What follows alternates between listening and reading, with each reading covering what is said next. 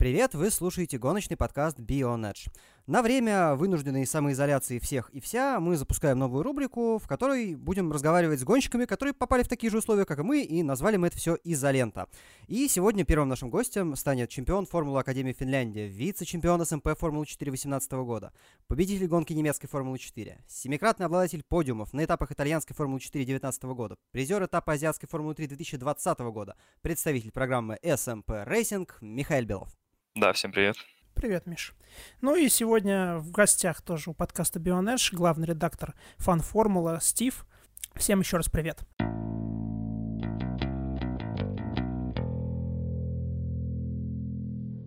Ну и, собственно, первый вопрос, э, Миш, к тебе. Ты в середине марта вернулся с тестов Формулы Рено предсезонных в Валенсии. После этого на две недели, насколько я знаю, ушел на такой, скажем, самокарантин, который потихонечку перетек в нынешнюю а, самоизоляцию. В принципе, как сейчас настроение, чем занимаешься? Да, в принципе, ничего нового по сравнению после того, как я приехал с Испании. Также сижу дома, соблюдаю самоизоляцию тренируюсь дома, стараюсь реже выходить, потому что сейчас строгие законы нас создали здесь. А так все, все делают. В принципе, сейчас твои коллеги, ребята по СМП, они активно включаются в симрейсинг. Там вот недавно Ира Сидоркова тоже написала, что собирается гоняться. Тебе самому это как интересно? И, в принципе, чему ты больше всего э, уделяешь время сейчас, именно, которое появилось вот это свободное, увеличившееся? Конечно, хотелось, да, поехать на симуляторе, но так как у меня нет домашнего симулятора, поэтому не могу себе позволить ничего, в принципе, из-за этого только физические тренировки, физика, кардио и психологические. А если говорить не только о подготовке какой-то, но и о развлечениях? Да, я ничего нового сижу, играю в компьютер в основном, играем на настольные игры с папой, тут э, шахматы,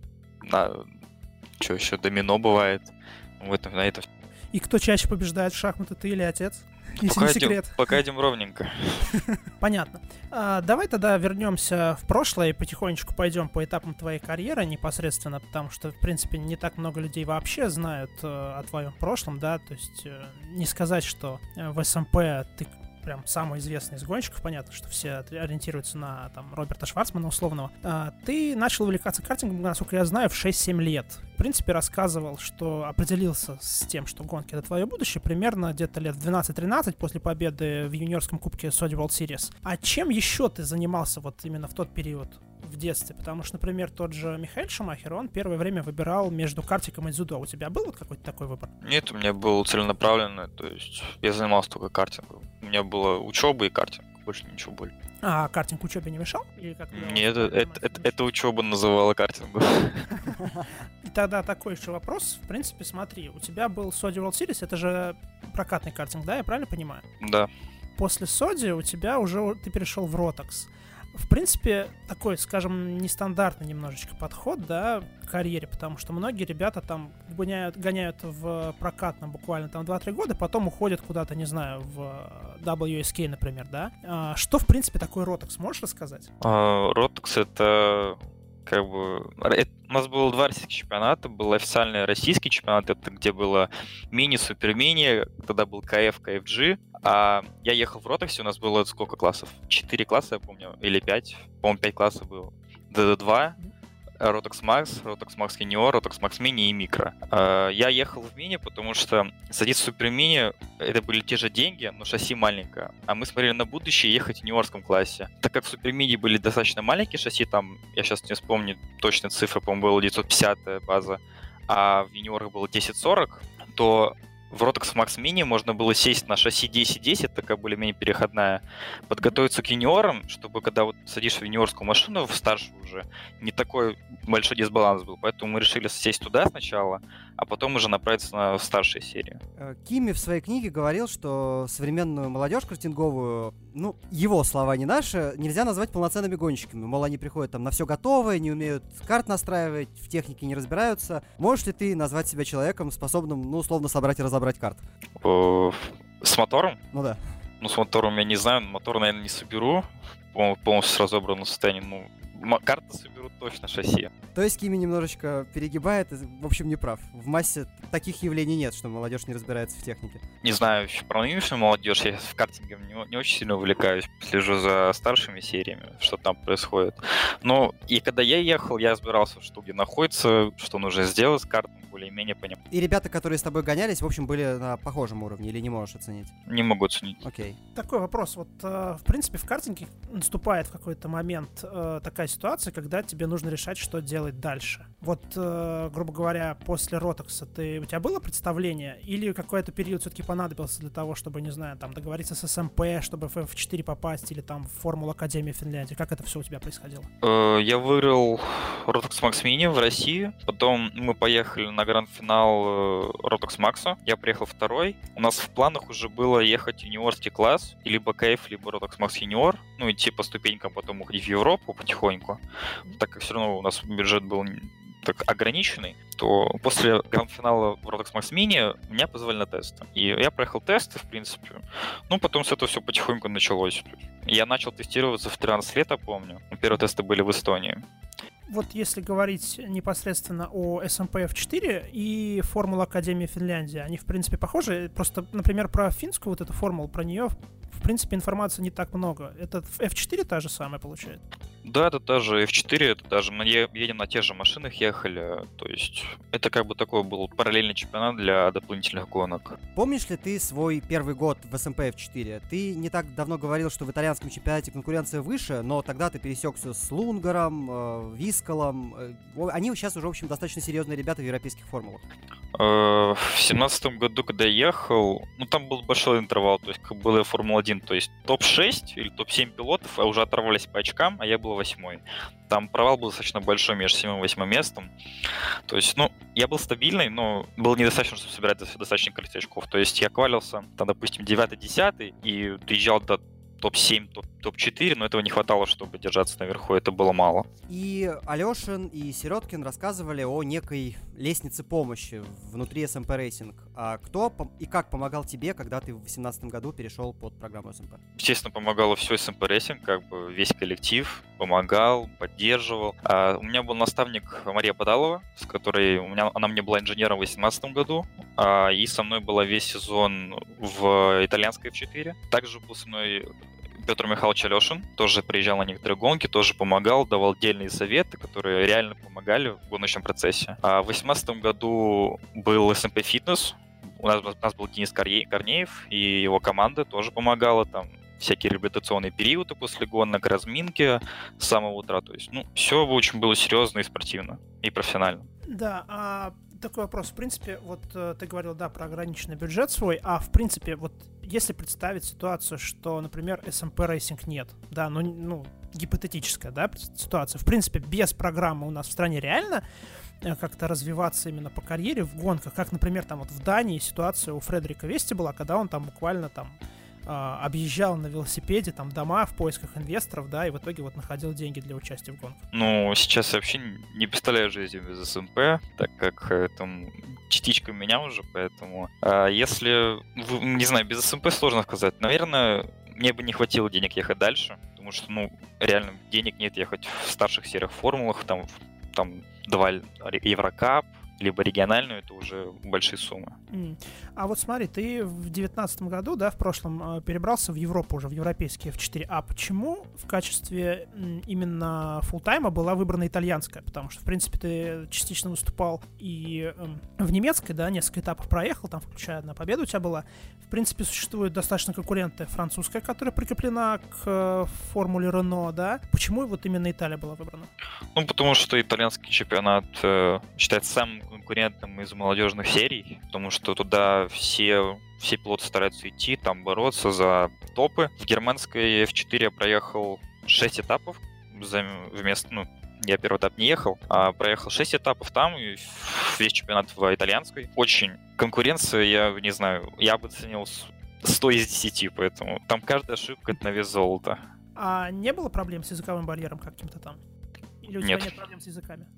Нет, я разговариваю на английском, поэтому у меня нет проблем. А вот э, ты говоришь про конкуренцию. В принципе, к- какие там взаимоотношения непосредственно между гонщиками? То есть там какие-то приятельские, может быть, с кем-то возможны? Или реально там просто все вот бьются за то, чтобы там выбить, вышибить, да, там опередить? Э, Как там это все? Ну, конечно, друзья должны быть. Как бы. Мы враги на трассе, а друзья вне трассы. То есть я придерживаюсь такой систематики, так сказать.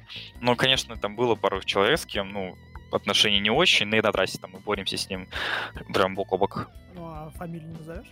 С кем конкретно? Ну, ну, хорошо. Ну, пару моментов было с э, Пятяков, Жан-Лука. С ним было пару моментов, там, ну, там тоже с ним отношения не очень, но к концу сезона мы там более-менее наладились. С Пол Аароном было там в начале не очень понятно, особенно мы с ним боролись за третье место в чемпионате, а, когда было уже все понятно, там в Муджело, там было 55 очков отрыва, ну, там уже все расслабились. Есть мнение, которое ходит среди тех, кто гонки только смотрит, что сами гонщики не очень хорошо знают правила в части, во-первых, за что штрафуют, а во-вторых, ну, это действительно сейчас сложно, сколько очков э, суперлицензии им начисляется. Правда ли это? По поводу штрафов, по ходу заезда вы имеете в виду? Ну да. Да, да, да.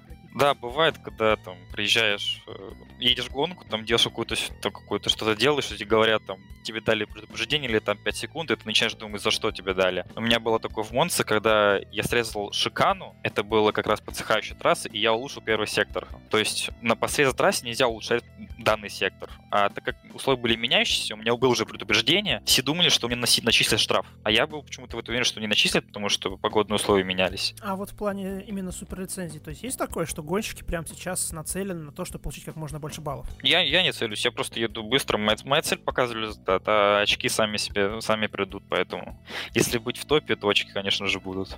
Я, я по-моему, считал, что у меня сейчас около 20, там, плюс-минус, может, там, 3 очка. Стив, а ты не считал, кстати, заранее? Кстати, нет, но, в принципе, я думаю, что это вполне можно сейчас сделать. А, подсчет идет за три года. Это у нас получится, так, по моим подсчетам, ну, порядка 16, если я не ошибаюсь. Окей. Данные немножко разошлись. Ну, я сказал 20 плюс минус ну, 3, да, там да, как ну, раз. Да, нормально, нормально. Стив, продолжи, пожалуйста. А, да, такой вопрос, Миш. А, в принципе, Формула 4, она как бы, ну, это моносерия, да, поэтому очень часто задают вопрос, как вообще возможно такое, что побеждают гонщики конкретной команды. То есть как будто там, ну, будем называть вещи своими именами, да, в Формулах 4 в европейских это прима. То есть прима самовоз. Как так получается, если машины одинаковые у всех? То есть вот ты за Пхай так ехал.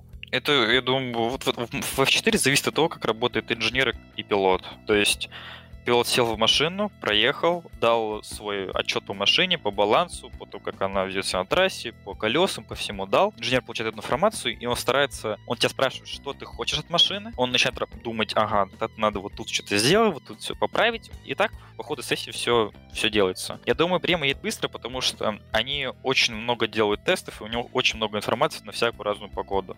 Поэтому, когда они приезжают на какой-либо этап, они у них уже есть лист, который они могут использовать. То есть они видят там погоду, там такая-то температура трассы, воздуха. Ну все, в принципе, можно ставить настройки, которые точно будут не медленнее там какого-то определенного времени, там, допустим, не ниже топ-5 оно будет, это точно. А в Пхайтеке как все это происходило? То есть там не так? Не, в, бай... ну, в Байтеке у нас было как... Я имел немного другой стиль вождения, в отличие от того же Лоради, который ехал в прошлом году у них. Поэтому мы делали немножко другую машину. Но, в принципе, машина была хорошая, скажу прям бороться можно было. С Хаугером там было сложно, конечно, пару моментов, но, в принципе, бороться можно было спокойно. А какой этап э, вот для тебя лично стал самым сложным в итоге? И по пилотажу, не обязательно по результату, именно вот по вождению. Mm, я могу выделить два. Это Red Bull Ring и Mugello. Red Bull Ring, потому что, ну, трасс сам себе так выглядит легко, и каждый по маркам, торможению, там, пару километров в час в повороте, это все, ты мимо десятки. Я вот отхвалился, помню, 11 и 13 один раз заехал на десятое место. То есть, когда все едут паровозиком в слепстриме, но обогнать нереально просто. В Мунжело было сложно из-за того, что у нас были небольшие проблемы с мотором, и по максималке не дотягивали немножко. И поэтому нужно было самого себя заставлять ехать выше, чем машина может, и просто не делать никаких ошибок я про... и в итоге я проехал одно пятое место и два десятых. Ну, для того этапа это было мало, чтобы бороться за третье место в чемпионате, но какая у нас была ситуация, этап был неплохой. А как возник вариант именно с Формулы Рено потом? Почему и Формулу Рено выбрали? В принципе, вариантов-то сейчас много. Есть та же, например, Формула Региональ, да, которая в Италии проходит, региональная европейская формула. В принципе, учитывая, что она проходит, ну, по сути, параллельно с F4, многие с итальянской F4, а тут туда очень много народу уходит. И Прима там тоже есть, в принципе. Ну, Это Формула Рено, это, выш... это следующий шаг после F4, само собой. А, сейчас, в принципе, ну, есть три базовых таких пути развития карьеры в кольцевых гонках. Это общая европейская вот эта большая система формул, отдельная веточка, правда, чуть сломанная карьерно в Японии, и тоже совсем отдельный американский путь. Ты рассматриваешь какие-то возможности за пределами Европы, в принципе? Ну, японский чемпионат такой тоже серьезно считается. -то конкуренция тоже бешеная. Но так, конечно, хочется ехать в европейских чемпионатах, так как э, уровень не ниже, и здесь, если ехать быстро, на что я, в принципе, могу, то тут можно найти спонсоров больших и двигаться дальше. В Японии все сложно, потому что... Ну, в Японии не, не такой популярный чемпионат, как европейский. Ну, не столь популярный у нас просто потому, что в Ев... тут у нас не освещается, но там взять условных, э, там, не знаю, Red Bull программу, да, она туда очень часто своих гонщиков отправляет, в принципе, и там в той же суперформуле Lights, да, вот в этой новой, которая была, ну, трешка, по сути, японская, поэтому тут Вопрос такой. Ну, не знаю. Суперформула, как вот если смотреть, допустим, Инстаграм и всякие соцсети, то суперформула не так светится, и э, формула Lights, вот эта вот суперформула Lights, не так светится, как та же FIA F3, та же, тот же Еврокап, тоже региональная, то есть. И тем более э, европейские чемпионаты проходят на тех трассах, которые трасс гон, гон, болида Формулы-1. То есть мы едем по тем же трассам. Суперформула проезжает только по, по, по Сузуки из календаря Формулы-1. То есть это тоже в европейском чемпионате, это большой опыт по большим трассам. А, у тебя зимой появился вариант с э, азиатской Формулы 3, да, ты на последний этап приехал в Таиланд. А, как тебе вообще? Азиат, азиатская трешка, да, получилась. В принципе, ты, тебе удалось достаточно быстро адаптироваться к ней. Расскажи, поделись своими впечатлениями. Ну, было очень весело, честно. Особенно с э, колесами, потому что там колеса Гити. Это типа Пирелли, только они деградируют и умирают э, раз в пять быстрее, чем, чем сами Пирелли. Uh, вкатился быстро. Я же работал с инженером, который у меня был в Байтеке. Mm. Он работал в команде. Ну, меня пригласили, я поехал этот этап. Э, целью была взять титул командный и личный, э, что, в принципе, мы и сделали. Помню, первый, я в, в первых двух практиках я ни разу не доехал до финишного флага, потому что в первой э, практике прокол от поребрика, во второй практике у меня взрывка заднего колеса. В квале, дай, слава богу, я доехал. То есть, ну, в квале у нас был не очень в первой квале баланс машины, там немножко промахнулись, слишком было много уверстира. А во второй квале мы решили оставить комплект на гонке, так как нам выдали три комплекта на на, этап. Мы решили два сохранить и поехать к валу еще раз на, ну, на свежих, не ставить новые. И когда мы поставили свежие, я уже был первым среди тех, кто не ставил новые. То есть, ну, темп был высокий реально. Можно было ехать на победу. Во второй гонке я приехал первым. Вот на, фине, на в видео я приехал первым, но мне дали 10 секунд, поэтому я ничего не могу сказать. Все смотрят на листки, а я, то есть, в итоге четвертый. Но этап неплохой, то есть, учитывая то, что стартовал постоянно 7-8, но постоянно приезжал, там у меня было 4-4-3. Ну, Новых предложений, этап. кстати, не получал после, ну, реально крутого этапа? Нет у тебя за последний год получилось попрактиковаться на машинах четырех разных формул, да? То есть это Формула 4, это Формула Рено и, собственно, азиатская трешка. Какая тебе понравилась больше всего? Какие вот... В чем различие, собственно? А, между... Ну, естественно, мне нравится Рено и азиатская, потому что это уже выше категория, это машина гораздо мощнее, более динамичная. С ней надо уже работать, как не как F4. В F4 почти нет динамики. Там ты вваливаешь поворот, и шасси отрабатывает вместе с подвеской. А тут именно нужно аэродинамику в нее верить и валить. Разница между Еврокапом и азиатской — это мотор, в азиатской использовали Ромео и колеса. В принципе, все остальное это одно и то же. Тоже шасси, а, те же обвесы, тоже хау, все то же самое. Если взять условно из Формулы-1 две крайности, по тому, как взаимодействуют с внешним миром люди, то это сейчас Феттель и Ланда Норрис. А, ты до этого, в принципе, говорил, что Феттель твой кумир, но это в плане подхода к работе, а в плане вот взаимодействия со внешним миром и ну, эмоциональным, что ли, кто тебе ближе из них? Ну, конечно же, веселый Ланда, потому что, ну, человек реально очень очень любит общаться с публикой, он стримит, он э, часто выкладывает что-то в Инстаграме, ну, приятно за ним следить. А, за кем еще? За самой командой Рено приятно следить, так как э, они всякие там выкладывают всякие челленджи, там отгадаешь часть машины и так далее. Ну а так только из всех выбивается Норрис. Вот, ничего не скажу. А ты сам к какому вот поведению ближе? К закрытому как Феттель или к открытому совсем как Норрис? Между. Что-то между такое. Не, не прям сидеть в углу и не прям ходить с открытой грудью. такое. А, да, на самом деле вопрос такой, то есть, а, может быть, немножечко нестандартный. Смотри, вот у, у журналиста да, есть э, такой страх оказаться, скажем, в информационном вакууме, да, когда более того, мы в нем оказались. Да, и более того, сейчас, да, в нем все э, оказались буквально все, да, в связи с этим коронавирусом. А, к тебе вопрос такой. Понятно, что во время гонки тебя вряд ли что-то пугает, да, потому что принято считать, что если гонщик испугался, он теряет там кучу времени на круге, это уже, значит, не гонщик. Но чего боишься ты вне трассы, может быть, больше всего? Вне трассы? Вот, кстати, хороший вопрос, я такой даже не задумывался. А, нет. Ну, потому что, когда я приезжаю на этап, у меня... Я приезжаю как на свою работу, то есть у меня есть цель, как ее добиться, это, это не важно. Главное, это цель добиться. То есть есть много путей, есть инженер, то есть все есть, чтобы ее добиться. То есть, когда приезжаю, я думаю только о работе. Угу. А, и такой еще вопрос. А, есть как бы в гонках два компонента, да, это квалификационный круг и, собственно, непосредственно сама гонка. Вот что тебе доставляет больше удовольствия? Показать максимальную скорость на одном круге, да, чтобы там взять пол? Или именно выиграть в гонке, допустим, ты там стартуешь там, с 8 с 9 места, но прорвался на первое на финише, там, после 20 кругов, ну, пока мы говорим про младшие серии. Нравится, конечно, оба, то есть ехать быстро квал, ехать гонку, но если выбирая именно то, что мне нравится, скорее всего, гонка, потому что за квалом мы не получаем никакие очки, а за победу мы получаем 25 очков, так-то. Поэтому если я имею там космический темп в гонке, я думаю, могу там, с восьмого места каждую гонку приезжать первым, конечно, выбираю вторую. За квалом мы ничего не получаем. Это просто стартовое место на решетке. Естественно, квала облегчает э, жизнь гонки, ты обходишь меньше соперников и так далее, но можно, бывали такие случаи, что человек валится высоко, а, а сам ехать по темпу лидеров он не может. То есть такое очень часто бывает. Ну и, наверное, последний вопрос, который хочется задать.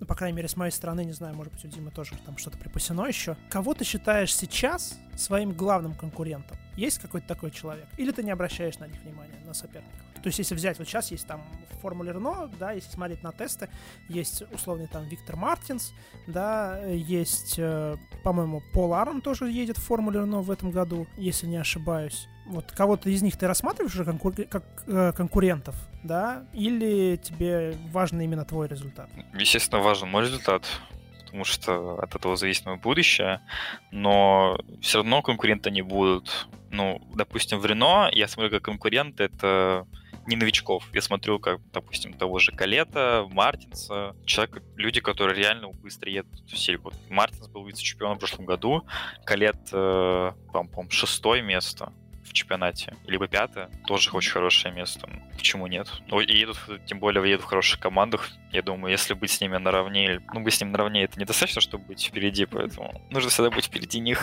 Что ж, большое спасибо будем заверш... завершать эфир. Большое. В гостях у нас был Михаил Белов. Э, со мной вместе вел эфир Стив, главный редактор fanformula.one. Меня зовут Дима Искрич. Всем спасибо, всем пока. Да, и удачи пока, пока. в предстоящем сезоне, Миша. Спасибо тебе большое. Спасибо. Пока.